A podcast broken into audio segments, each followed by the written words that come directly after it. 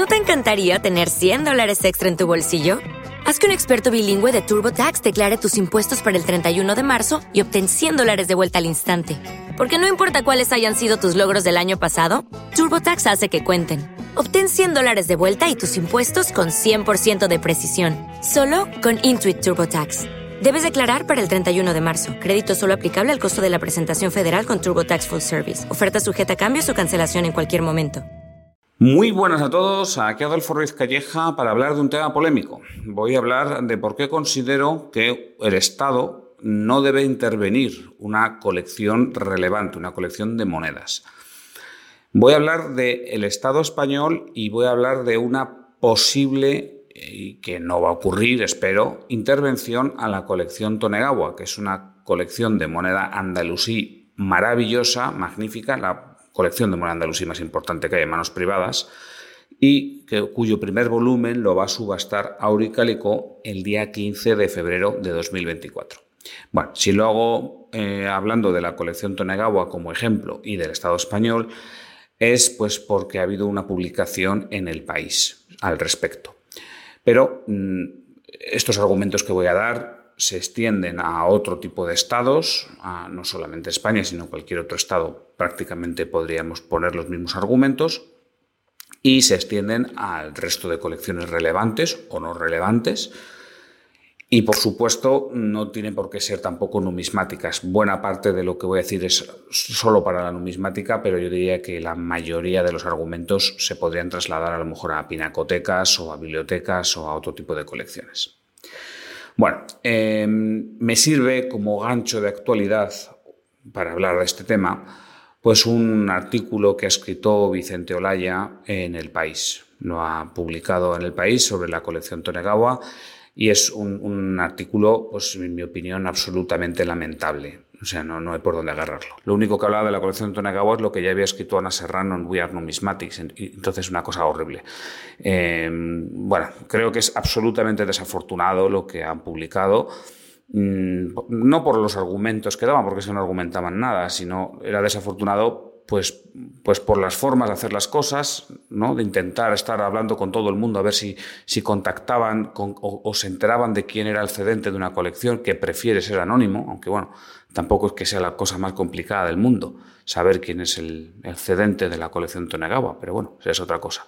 El saber que el, que el señor Vicente Olaya no, no ha sido capaz de saberlo. Eh, pero luego em, empezar a poner ahí cosas inconexas en el, en el artículo, pues me pareció impropio de un, de, un, de un, periodista experimentado como es el caso de Vicente Olaya, a quien, por cierto, he leído algunos artículos que sí que me han gustado de él. O sea, no, no es que tenga algo en contra de él. Y bueno, trabajos buenos y malos lo hace cualquier profesional. ¿eh? O sea, eso también que, que se diga. Mm, también es verdad que cuando escribes un artículo donde lo que estás haciendo es una soflama intervencionista, mm, pues hombre, luego no esperarás que, caer muy bien a los numismáticos, ¿no? O sea, no esperarás que ningún coleccionista medianamente relevante ni ningún comerciante del, sector te vaya a, descolgar el teléfono. No, o sea, yo, desde mi punto de vista, para mí, esta persona no, no quiero saber de él. Vamos, he, hablado con él de manera privada y no quiero saber más. Bueno, em, una de las partes interesantes de este artículo es que ha dado cierto debate en las redes sociales. Eh, debate en, pues en Twitter, ¿no? Ha habido varios hilos al respecto. Y he entrado a discutir en varios de estos hilos. Uno de ellos con Raúl Sánchez, que es eh, bueno, pues un, colega mío, eh, y, bueno, opinamos de manera muy distinta, él y yo, lo cual es totalmente lícito, por supuesto, y dentro de que tenemos opiniones diversas, pues nos respetamos el uno al otro, pues como no puede ser de otra manera, y de hecho yo creo que a ver si la próxima vez que coincidamos, y a ver si puede ser en las jornadas numismáticas nacionales en Pontevedra, que va a ser en septiembre, pues eso, a ver si Raúl y yo podemos hacer un vídeo donde debatamos sobre este tema, y una conversación y así pues todo el mundo ve las distintas opiniones y eso será algo yo creo que muy constructivo para todos. Menos constructivas han sido otras conversaciones que ha habido en Twitter. Estuve discutiendo con un tal José Luis Villar, que es profesor de Derecho eh, Constitucional y el hombre, pues como yo le llevaba la contraria, ya me imputó a mí hasta un delito. O sea, no sé, yo no sé qué tipo de, derecho constitucional enseñará este hombre a, sus, a sus, alumnos. ¿no?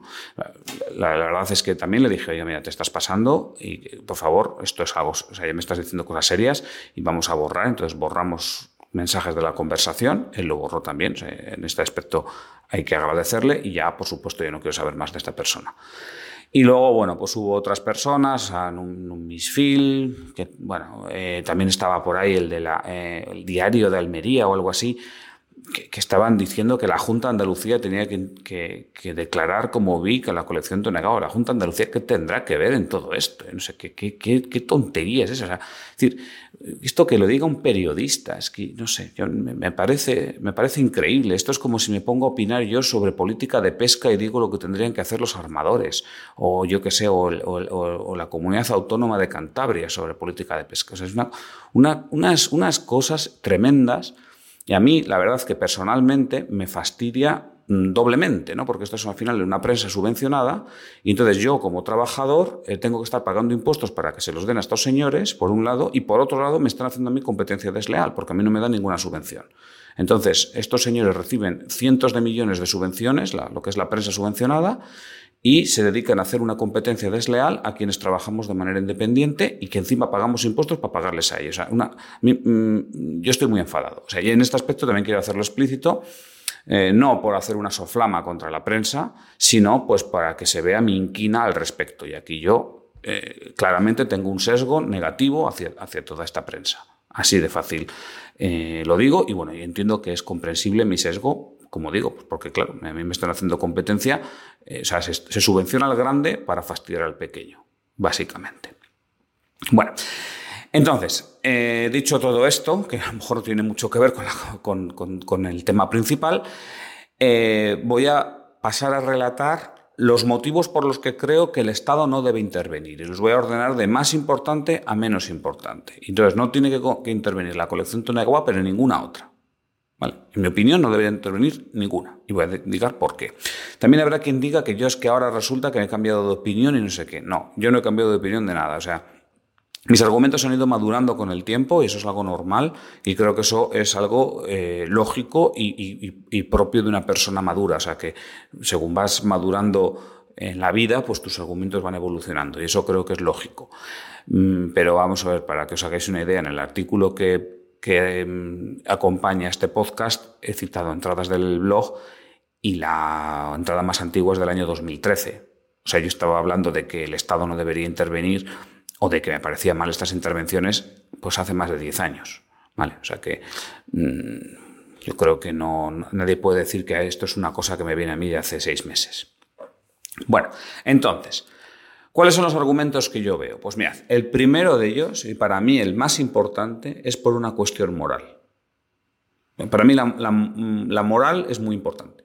Entonces, en, mi opinión, es inmoral que el Estado intervenga prácticamente cualquier cosa. Y concretamente, eh, me parece inmoral que el Estado intervenga una colección de monedas o un patrimonio eh, artístico o arqueológico.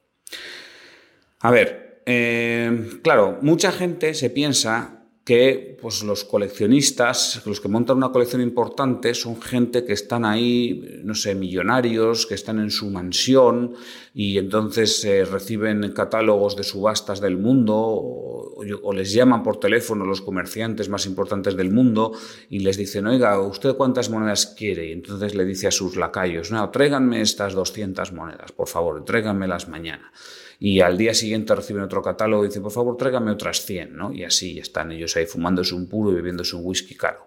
Eso es lo que se piensa mucha gente y es lo que se piensan seguramente muchos de los burócratas del Estado. Muchos de los burócratas porque ellos básicamente es lo que hacen, o sea, ellos están en sus oficinas, ellos reciben o, ven los catálogos de las subastas y entonces dicen, oiga, yo quiero esta, esta, esta y esta, y entonces lo compran con dinero público y se acabó. Y, y resulta que se lo traen, ¿no? Pero no, resulta que eh, eso lo puede hacer un burócrata, lo puede hacer el Estado, pero no lo puede hacer un coleccionista privado. Entonces, cuando una persona monta una colección importante, como es el caso de la colección Tonegawa, pero muchas otras, eso supone un esfuerzo que muchas veces lleva la vida entera. O sea, llevan décadas de esfuerzo. Y muchas veces es un esfuerzo heredado, o sea, es un esfuerzo de tu padre o de tu abuelo y luego tuyo. Y son muchos, muchos años de sacrificio económico y de sacrificio personal. Y de mucho estudio, por supuesto. Digo de sacrificio económico porque, a ver, montar una colección, digamos, amplia, importante, obviamente requiere, requiere dinero. O sea, nadie que gane mil euros al mes va a poder tener una colección de, importante de moneda andalusí, ni de moneda de oro, ni nada por el estilo. Eso es una obviedad. Pero tampoco son gente a la que le sobra dinero estos, grandes coleccionistas. Y yo los he, yo he conocido a muchos. ellos pueden tener sus gastos y demás, pero, sí, pero se quitan de cosas, se quitan de gastos, se quitan de caprichos para comprar monedas. Y eso, pues prácticamente cualquier coleccionista lo sabe. Se quitan de vacaciones para poder comprar monedas. Se, compran un coche de gama más baja. O, eh, no sé, pues eh, algún capricho, algunas cenas o lo que sea, dejan de hacerlo para comprar monedas. Y además le supone un estudio importantísimo durante muchas décadas. O sea, esto es un esfuerzo enorme, muchas veces incluso publicaciones, como es el caso de la colección Tonegawa. Y, fundamentalmente lo que están haciendo es conservar el patrimonio durante todo este tiempo. Entonces, a una persona que le has dicho, mira, tú durante muchas décadas te has dedicado a conservar el patrimonio y para eso te has hecho un esfuerzo importante económico de manera sostenida durante décadas, has hecho un esfuerzo personal también importante a la hora de quitarte caprichos, a la hora de eh, de estudiar y demás, eh, incluso a veces más. O sea, nos contaba Caballero que, bueno, incluso, incluso él dejó a su mujer de parto y se marchó en una ocasión para comprar unas monedas. O sea, hay esfuerzos personales realmente importantes. Y ahora, como premio a todo esto, como premio de haber conservado el patrimonio y haber hecho todo este esfuerzo, ahora te lo intervenimos y vas a perder dinero. Hombre, pues no me parece. O sea, yo, creo que eso es una inmoralidad. En el mejor de los casos eso es una inmoralidad. Bien, eh, aquí yo entiendo que esto eh, no encaja demasiado con la mentalidad oficial, digamos, y la mentalidad compartida por la mayoría de la sociedad. Y esto, en mi opinión, eh, se debe a que la sociedad entiende que el Estado es un conjunto de gente que tienen un valor moral por encima del resto de la sociedad. Y yo opino lo contrario. Pero la gente opina que el Estado pues, tiene mayor valor moral. O sea, si lo quiere, no sé, el, presidente o sus amigos o el que esté por ahí, esa gente, su voluntad vale más que mi voluntad. Porque la voluntad de esos señores representa a la voluntad del colectivo. Bueno, Vale, pues yo eso no, me, yo eso no lo asumo. ¿vale? Entonces, como no lo asumo, entiendo que esa intervención estatal es tan, inmoral como si la intervención la hiciese yo a, nivel particular o la hiciese yo que sé, mi comunidad de vecinos. Pero entiendo también que esto, pues hay mucha gente que no lo acepta, y de hecho probablemente sea mayoría la gente, la gente que no lo acepta.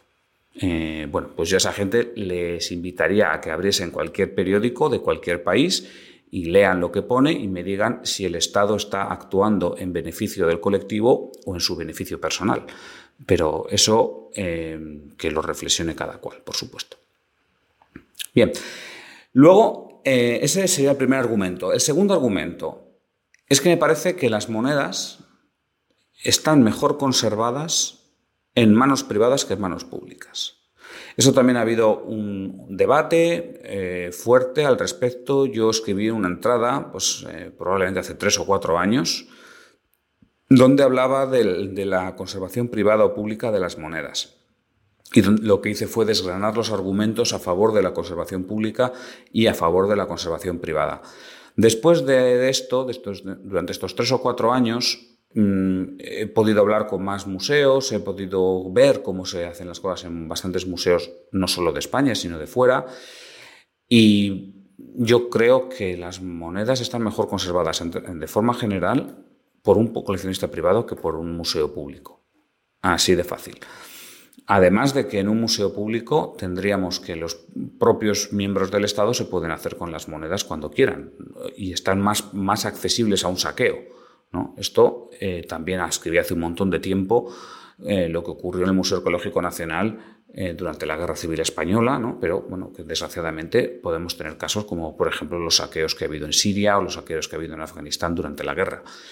Entonces, bueno, pues mm, sí, yo opino que las monedas están mejor conservadas en manos privadas que en manos públicas. Mm, podéis echar un vistazo al artículo que acompaña este, este podcast para ver los enlaces, porque bueno, esta opinión daría para, para un podcast ya en sí mismo. Bien, el tercer argumento es que esto generaría un precedente fatal para el comercio. Y esto es algo que el Estado y las personas que son estatalistas siempre mm, se, siempre se olvidan. ¿no? O sea, para ellos eh, eh, la sociedad es una especie de máquina donde el Estado puede intervenir y luego todo queda igual. Pero así no funciona el mundo, así no funciona la, la economía. O sea, cuando el Estado hace una intervención, las derivadas de esta intervención son muchas veces totalmente insospechadas. Pero hay cosas que sí que se pueden sospechar que van a ocurrir e incluso que aplicando teorías económicas del más sentido común, pues se puede saber que van a ocurrir. Y es que si al Estado se le ocurre intervenir una colección en su global y decir toda la colección Tonegawa no se puede exportar, o incluso toda la colección Tonegawa tiene que ser obligatoriamente vendida al Estado español.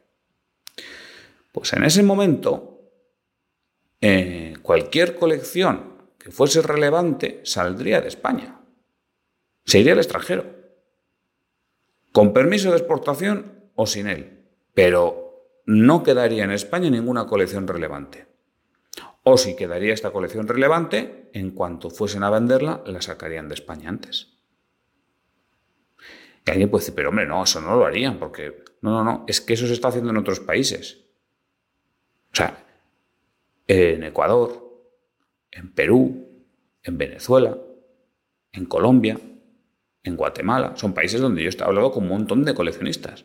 Y muchas de las colecciones importantes no están en estos países, están en Estados Unidos, concretamente suelen estar en Miami, en una caja fuerte de Miami.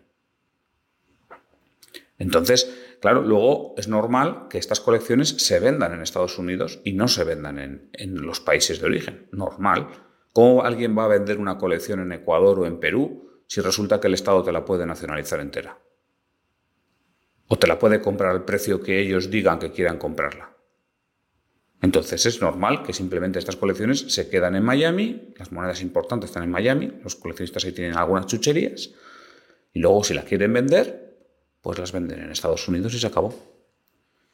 ¿Queremos eso en España? Porque si lo queremos en España es fácil, ¿eh? Intervenimos una colección y ya os digo yo que va a ser la última intervención. Porque no, no se va a volver a subastar una colección relevante en España en la vida. Y alguien podría decir también que es que los coleccionistas son muy egoístas y hacen esto. Vale, yo voy a decir una cosa aquí. Imagínate que tú tuvieses una colección que suponga el 80% de tu patrimonio. Yo no sé cuánto porcentaje supone el de la colección Tenagawa a su dueño, pero me imagino que un porcentaje alto. Tú ponte de tu patrimonio el 80%. Me da igual cuánto sea tu patrimonio. Vale. ¿Tú la tendrías en un, en un país donde pueda haber una intervención estatal? ¿Tú la venderías en un país donde pueda haber una intervención estatal? Fíjate que te estás jugando un porcentaje altísimo de todo tu patrimonio, un patrimonio que te ha supuesto un esfuerzo muy grande para, para montarlo. Bueno, pues seguramente la respuesta es que no. Seguramente la respuesta es que te cubrirías las espaldas y lo tendrías en un país donde estarías más o menos seguro que no te la van a intervenir, pues en Estados Unidos o en Suiza o en algún otro lugar. Bueno, pues igual que tú, todos. Todos. ¿Por qué? los coleccionistas no es que sean eso, millonarios que están ahí en su mansión con un puro y pidiendo a sus lacayos que les compren más monedas. No, no, no. Son gente apasionada, son gente que tienen unos ingresos razonablemente altos, pero vamos, que tampoco son gente que les sobra el dinero, ¿eh? Por lo menos los coleccionistas que yo he visto. Así que, como digo, si se interviene en una colección, muy probablemente sería la última en intervenirse. Las colecciones irían fuera y también muy probablemente las empresas que las venden, o sea, las casas de subastas y los comerciantes autónomos, pues o tendrían que cerrar muchos de ellos o simplemente marcharse. Pues pones la sede social de la empresa en Andorra o en Francia o donde sea y vendes desde allí sacado.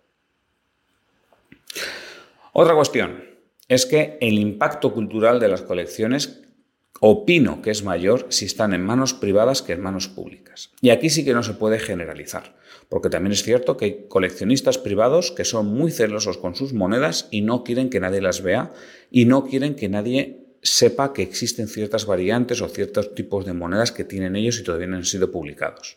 Vale, de esos coleccionistas existen, pero existen pocos.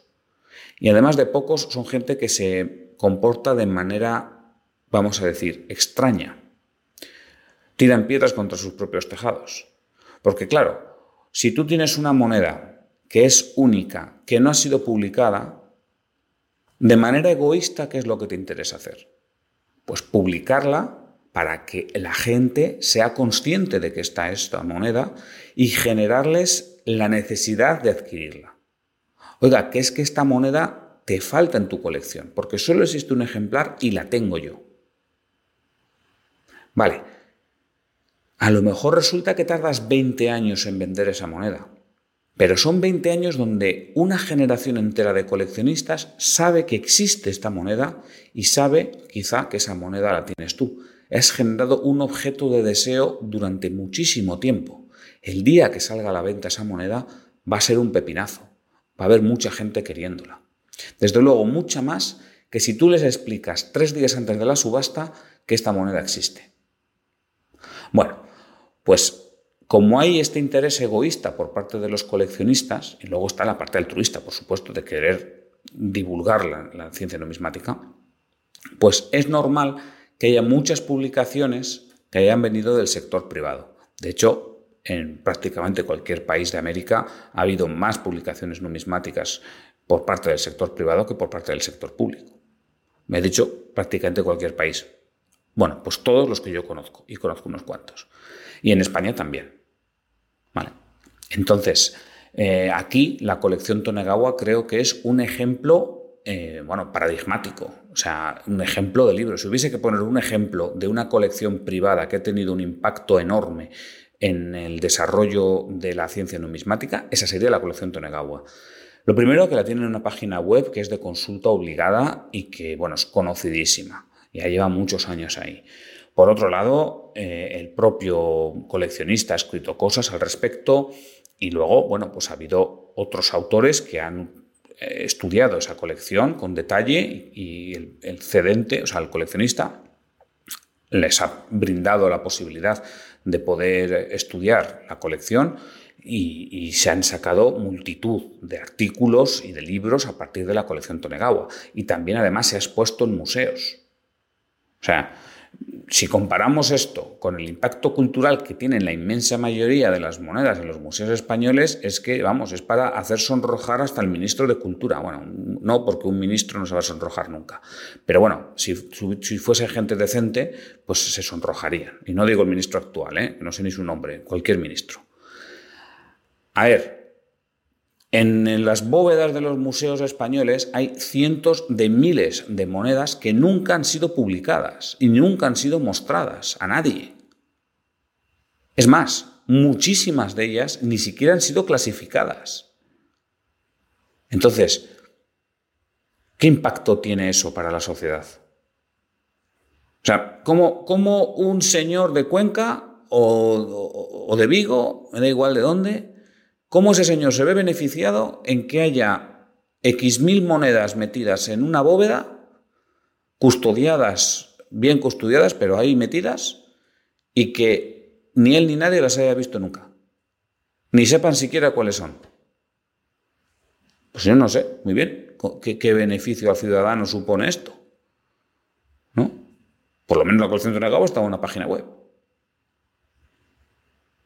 Y bueno, aquí Claro, entraríamos en otro debate y es que, claro, que alguien que sea funcionario, que conozca esta burocracia que es súper compleja, me diría, ya, pero es que las partidas presupuestarias son distintas. Hay unas partidas presupuestarias para comprar monedas y otras partidas presupuestarias para hacer todo este tipo de cuestiones de clasificar, de eh, fotografiar, de ponerlo en la página web e incluso de abrir las secciones en el museo, que el Museo Arqueológico Nacional, la sección de numismática está cerrada. O sea, fijaros, ¿no? Bien, Efectivamente, hay partidas presupuestarias y no sé qué. Estupendo. El Estado no puede ni con su propia burocracia. Esa es la conclusión. O sea, al ciudadano eso le da igual. El ciudadano paga unos impuestos y quiere unos servicios. Y si esos impuestos son obligatorios, porque por eso son impuestos, pues yo entiendo que los servicios tienen que ser acordes. Entonces, al ciudadano tú no le puedes escribir, no, no es que nos hemos estructurado de tal forma, hemos generado un, un mastodonte burocrático tan grande que entonces podemos comprar monedas, pero no podemos clasificarlas. No, pues si eso alguien no lo ve un absurdo, pues que me lo diga, ¿no? ¿Por qué lo ve lógico eso? ¿No? Es, un ridículo. Pero, bueno, a ver, eh, también entiendo que esto es uno de tantos ridículos que tiene el Estado, ¿eh? O sea, no, es, el primero ni, va a ser el último, ni por supuesto es el más importante. O sea, hay muchos temas más importantes que este que resolver en cualquier Estado. Bien, luego hay otro tema y es que si esta práctica se extiende, la práctica de nacionalizar o de impedir la exportación de cualquier colección, si esto se extiende, pues no podríamos coleccionar. No, no, podríamos coleccionar nada. A ver, se montan colecciones, vale, pero las colecciones luego hay que desmontarlas, hay que venderlas, hay que vender moneda a moneda para que otros coleccionistas puedan montar otras colecciones. Claro, si cada vez que hay una colección importante llega al Estado y se hace con ella o pone impedimentos en la venta, entonces, ¿qué coleccionan los demás? ¿Cómo, cómo se montan nuevas colecciones? O tenemos que empezar a coleccionar, yo qué sé, cartas de Pokémon. Me, me explico, ¿no? O sea, a nadie le tiene que dar pena que la colección Tonegawa se disperse. Ahí está la colección, van a quedar unos catálogos estupendos en Aureo que van a ser de referencia obligada, ahí quedará para la posteridad y a partir de entonces, pues estas monedas integrarán otras colecciones dentro o fuera de nuestro país, eso es lo mismo, y bueno, pues al cabo de, yo qué sé, X años o lo que sea, aparecerán nuevas colecciones donde digan ex colección Tonegawa. Y ya está, pero es que eso es lo más normal del mundo, es que llevamos haciendo esto pues no sé, desde la Edad Media o desde el siglo XVI, ¿no? Siglo XVI por lo menos, que es cuando arrancó la numismática como coleccionismo privado así importante. Entonces, eh, se tiene que entender como algo normal, es lo que, es lo que voy, y sano, sano para, para el coleccionismo. Luego, claro, si los estados declaran inexportables cualquier moneda que sea relevante, entonces, eh, ¿cómo coleccionamos de otros lugares. O sea, lo, primero es bajo qué criterios se tiene que eh, eh, declarar inexportable la moneda. Porque por un lado estaría la relevancia, que a ver cómo se define eso, pero por otro lado está de cómo un Estado considera que esta moneda es suya. Y lo de suya vamos a ponerlo con 17 comillas, porque el que ha puesto la pasta es un tío privado, no es el Estado. O sea, si una moneda es acuñada en España, entonces es española. ¿Y si circuló en España?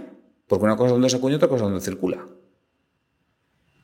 Vale, ¿y si se encuentra en España? O sea, una moneda, no sé, romana, que haya podido circular por todo el imperio romano y haya aparecido en Portugal, e, ¿esa moneda a qué, a qué estado pertenece?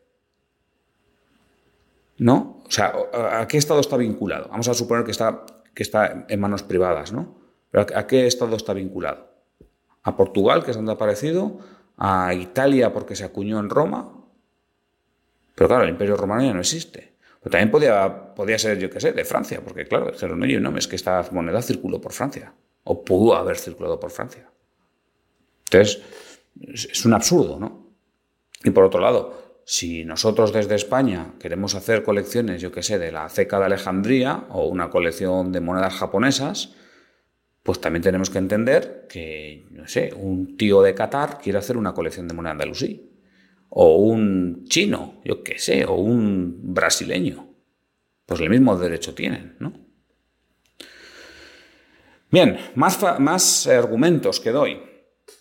Y es el siguiente es que sería un flaco favor a la hacienda pública.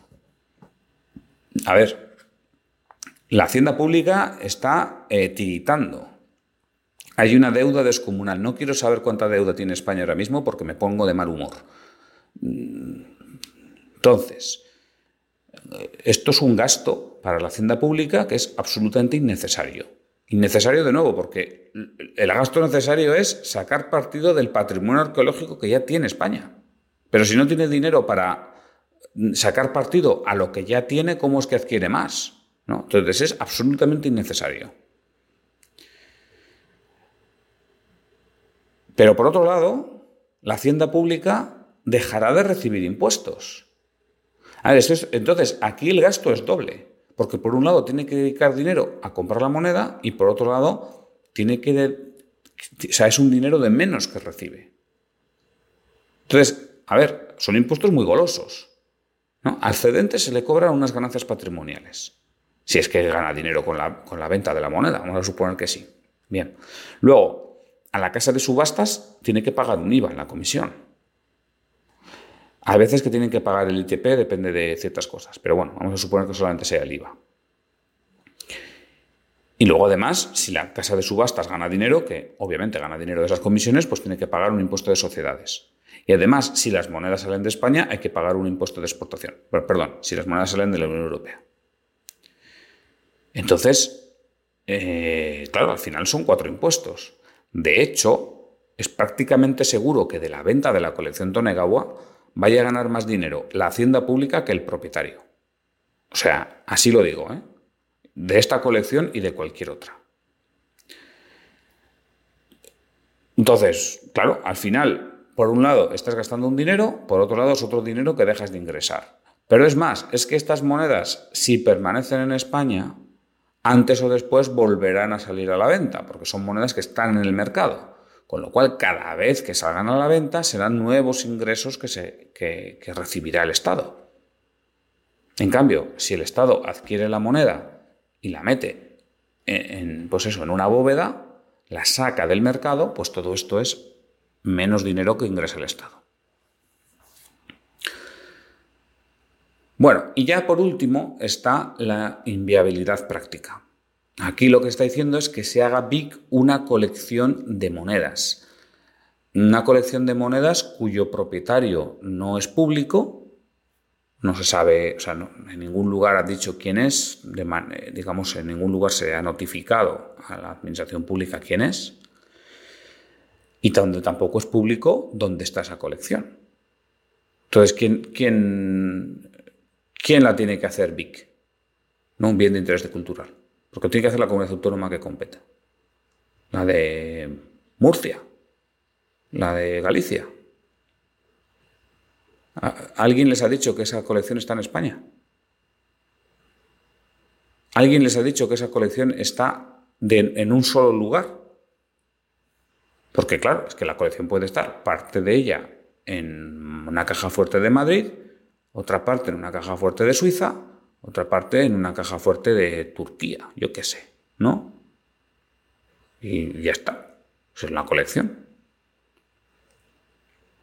Entonces, a mí me parece como muy difícil el decir, no, oiga, usted hágame un inventario ahora mismo y me diga qué monedas son de su colección.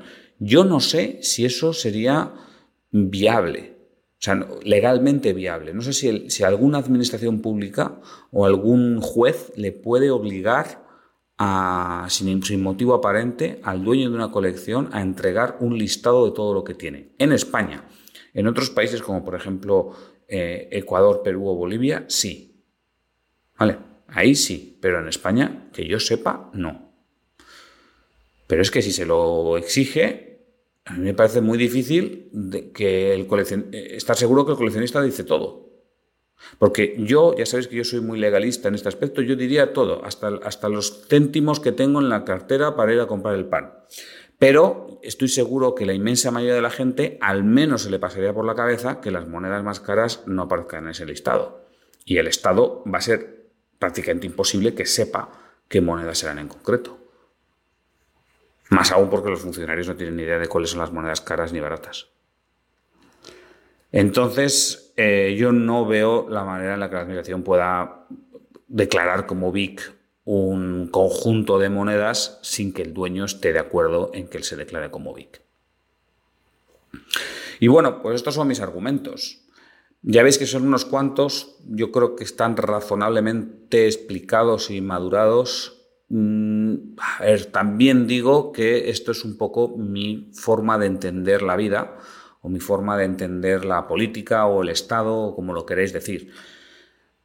No tiene por qué ser compartida por todos, ni muchísimo menos. De hecho, creo que mi forma de entender las cosas no, bueno, no es la mayoritaria, desde luego, o sea, es muy minoritaria. Pero bueno, eso es eh, cuestión de cada cual. O sea, yo no quiero imponer nada a nadie. He sacado este tema a colación ahora por el gancho de actualidad que me ha supuesto este artículo del país. Así que bueno, pues eh, en este aspecto le estoy agradecido a Vicente Olaya, y bueno, pues si queréis podéis poner comentarios al respecto. ¿Qué opináis vosotros? A lo mejor encontréis más argumentos, a lo mejor rebatís los míos y todo lo que se haga con, digamos, con educación, pues es bienvenido y de los debates aprendemos todos. Y además ya se sabe que mm, lo mejor en estos aspectos muchas veces es discrepar. Discrepar porque cuando todos piensan igual significa que nadie está pensando. Entonces, aquí la parte interesante del blog numismático es que entre la audiencia hay opiniones muy distintas y entre todos aprendemos de todos. Yo sin más me despido, un saludo y hasta pronto. ¿No te encantaría tener 100 dólares extra en tu bolsillo? Haz que un experto bilingüe de TurboTax declare tus impuestos para el 31 de marzo y obtén 100 dólares de vuelta al instante. Porque no importa cuáles hayan sido tus logros del año pasado, TurboTax hace que cuenten Obtén 100 dólares de vuelta y tus impuestos con 100% de precisión, solo con Intuit TurboTax. Debes declarar para el 31 de marzo. Crédito solo aplicable al costo de la presentación federal con TurboTax Full Service. Oferta sujeta a cambios o cancelación en cualquier momento.